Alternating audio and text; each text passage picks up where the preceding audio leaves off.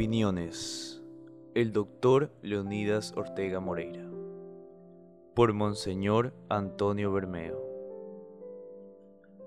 No tan solo su honorable familia, no tan solo sus numerosos amigos, sino también los jurisconsultos guayaquileños están de duelo.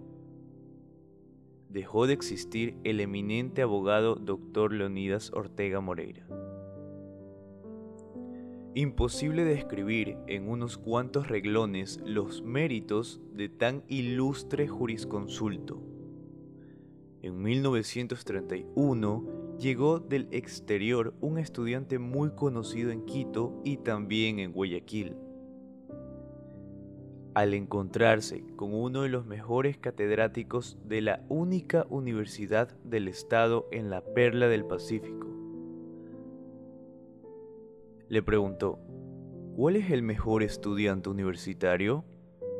Sin pestañear un momento, el joven Leonidas Ortega. Cuando el señor arzobispo Mosquera Corral trató de fundar la Universidad Católica, se informó en la capital de la República y en el primer puerto ecuatoriano del personaje más capacitado para dirigir la nueva ciudadela de enseñanza superior. Todos le contestaron, el doctor Leonidas Ortega. Gran abogado y gran católico, el impulsó de este jurisconsulto extraordinario subsiste y seguirá subsistiendo mientras haya una pléyade de jóvenes correctos, estudiosos y amantes de la jurisprudencia. Para terminar, permítame recordar otro de los rasgos característicos del doctor Ortega. El párroco de una de tantas feligresias guayaquileñas había salido a consolar a una familia, llevando los santos óleos para un enfermo muy grave. A su regreso se encuentra con algo verdaderamente extraordinario. Interrogó a los empleados qué había sucedido en su ausencia un caballero alto, muy distinguido, entró en el templo con su señora, salió luego de echar un vistazo en el altar mayor, regresó después de una media hora, con el conductor de su automóvil hizo colocar esa bella, costosa alfombra de felpa roja delante del Santísimo y salió sin pronunciar media palabra. Acto de tamaña generosidad, es una fotografía exacta de las cualidades del doctor Ortega Moreira. Doctor Leonidas Ortega Moreira. Semblanza de un forjador. Por Manuel J. Real. Conocí a Leonidas Ortega Moreira en la Facultad de Jurisprudencia y Ciencias Sociales de la Universidad de Guayaquil como mi profesor de Código Civil en el libro cuarto el más extenso de todos, estaba en plenitud de su carrera, y en los tres cuartos de siglo que transitó por la vida, no se lo notó decaer. Su otoño estaba lleno de sol.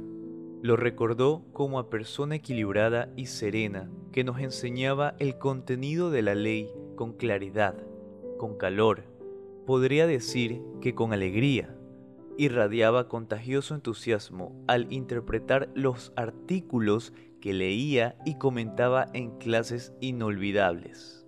Después lo seguí viendo con cierta regularidad, afable y cordial, como que sentía paz honda en la conciencia.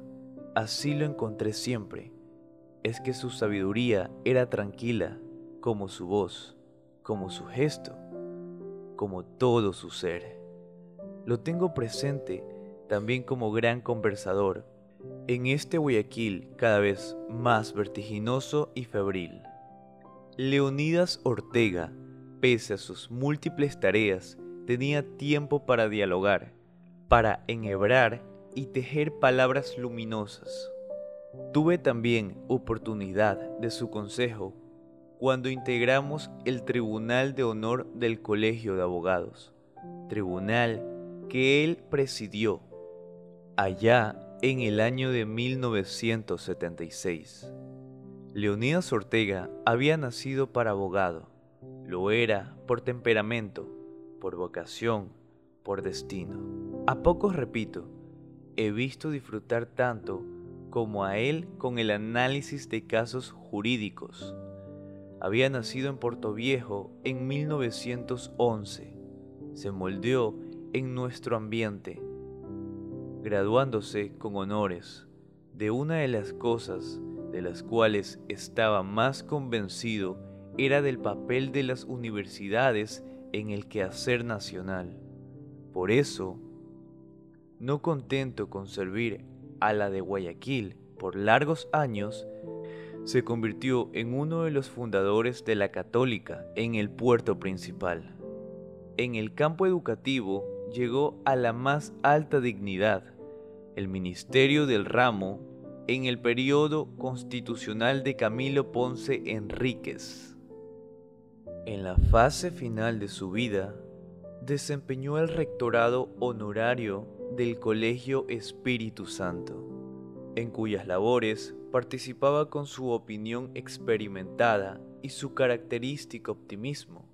Leonidas Ortega inició su práctica como abogado, colaborando en el estudio de su padre, el doctor Secundino Ortega Dávila, en los altos del edificio que ocupaba el Banco de Descuento el mismo que aún resiste el paso de los días en la esquina de las calles Pichincha y Elizalde. Ya graduado, fundó su propia oficina jurídica, una de las más activas y solicitadas de Guayaquil. Ejercía su profesión con visión integral, ya que entendía que la especialización que los tiempos requieren tienen como punto de partida el conocimiento del derecho como un todo Aquí también soñó y realizó, porque era de los que no se contentan con soñar, sino de los que se empeñan por dar raíces y alas a los que soñaron, por otorgarle vigencia, por hacerlo crecer sobre el mundo.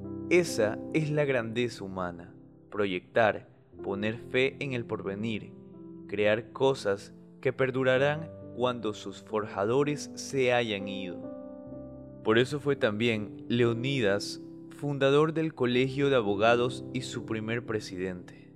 Por eso fue propugnador y mentalizador del Banco Continental, que se ha fortalecido tanto en estos últimos años.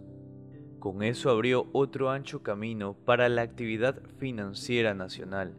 Le tocó también aquí la tarea del sembrador, la labor del suscitador de iniciativas fecundas, del que se convierte en aliado del porvenir, entregando el tiempo sus afanes.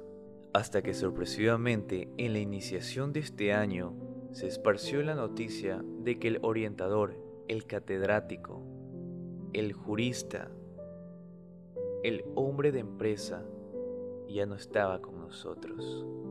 Su existencia merece bien de sus conciudadanos. El año pasado tuvo la satisfacción de celebrar las bodas de oro de su graduación profesional rodeado del afecto y respeto de todos. En esa oportunidad ofreció la compañera de todas sus jornadas, su esposa Aida. La condecoración al mérito nacional en la Orden de San Lorenzo. Lejos estaban sus discípulos, sus amigos, de pensar que se acercaba su partida.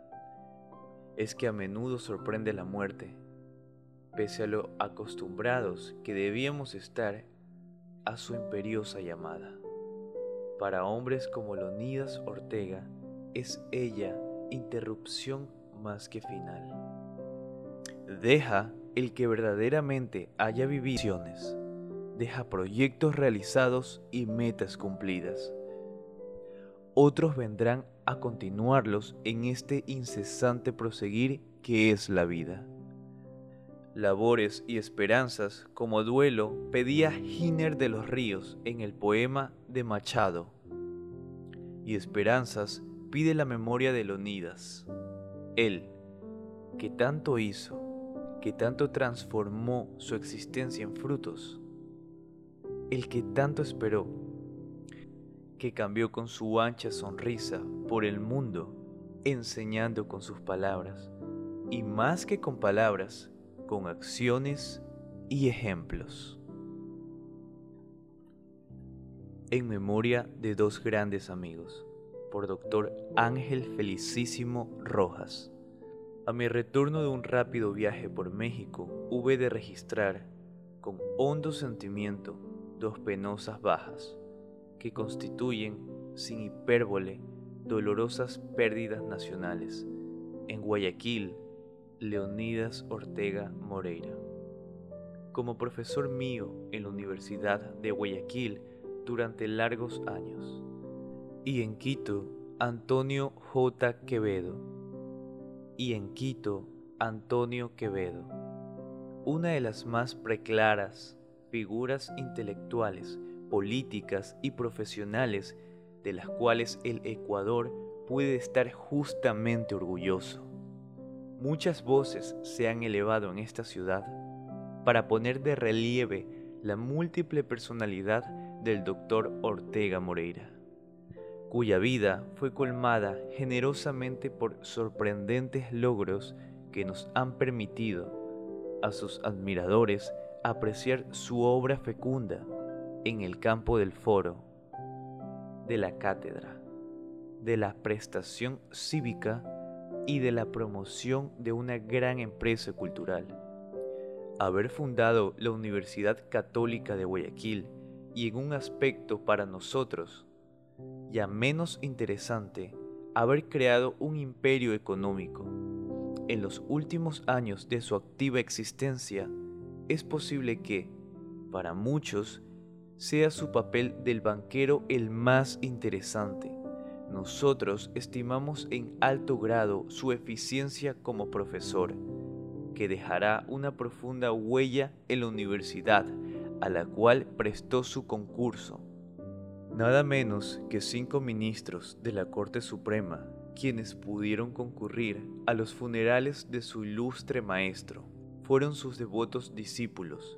En el ejercicio de su profesión siguió los pasos de su señor padre, el doctor Secundino Ortega fue un modelo de austeridad e incorruptible moral.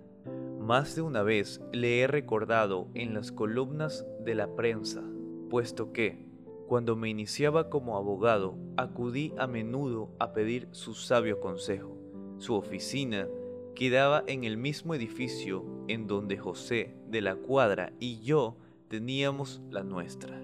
Por entonces, Leonidas preparaba su tesis doctoral. Era la época en la que graduarse como doctor en jurisprudencia y abogado exigía una sesuda preparación. El Colegio de Abogados le había rendido pocos días antes de su muerte intempestiva un justísimo homenaje y otorgado una presea que también tuve la honra de compartir. Le había tocado agradecer la señalada distinción quienes le escucharon tuvieron la impresión de que rebosaba salud y vitalidad. Una semana después les conmovía la noticia de su fallecimiento.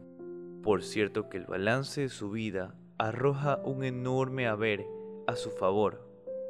Llegó a ser todo lo que se propuso ser y alcanzó dejar una familia formada a su imagen y semejanza. Quede para un posterior artículo destacar aquella egregia figura que fue Antonio Quevedo, a quien la muerte parecía haber olvidado.